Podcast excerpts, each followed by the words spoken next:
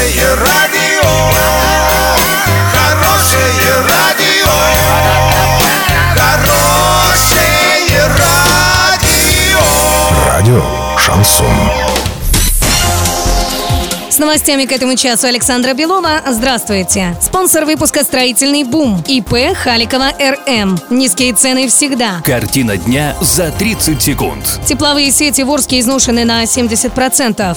История с золотым кефиром в Якутске получила продолжение.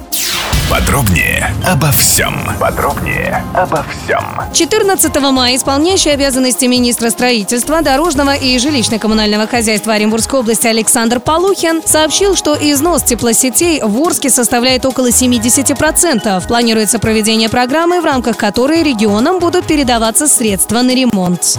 История с золотым кефиром в Якутске получила продолжение. Ситуацию прокомментировали в магазине, где его продают. Кефир за 750 рублей заказывают из Москвы по заявкам покупателей, сообщила РИА Новости администратор торговой точки. А в некоторых северных районах Якутии действительно высокие цены на продукты питания. Но кефир никогда еще не стоил 700 рублей, говорят местные жители. Они же и выложили в соцсети фотографии внушительного ценника. В Москве этот же кефир стоит около 70 рублей за литр.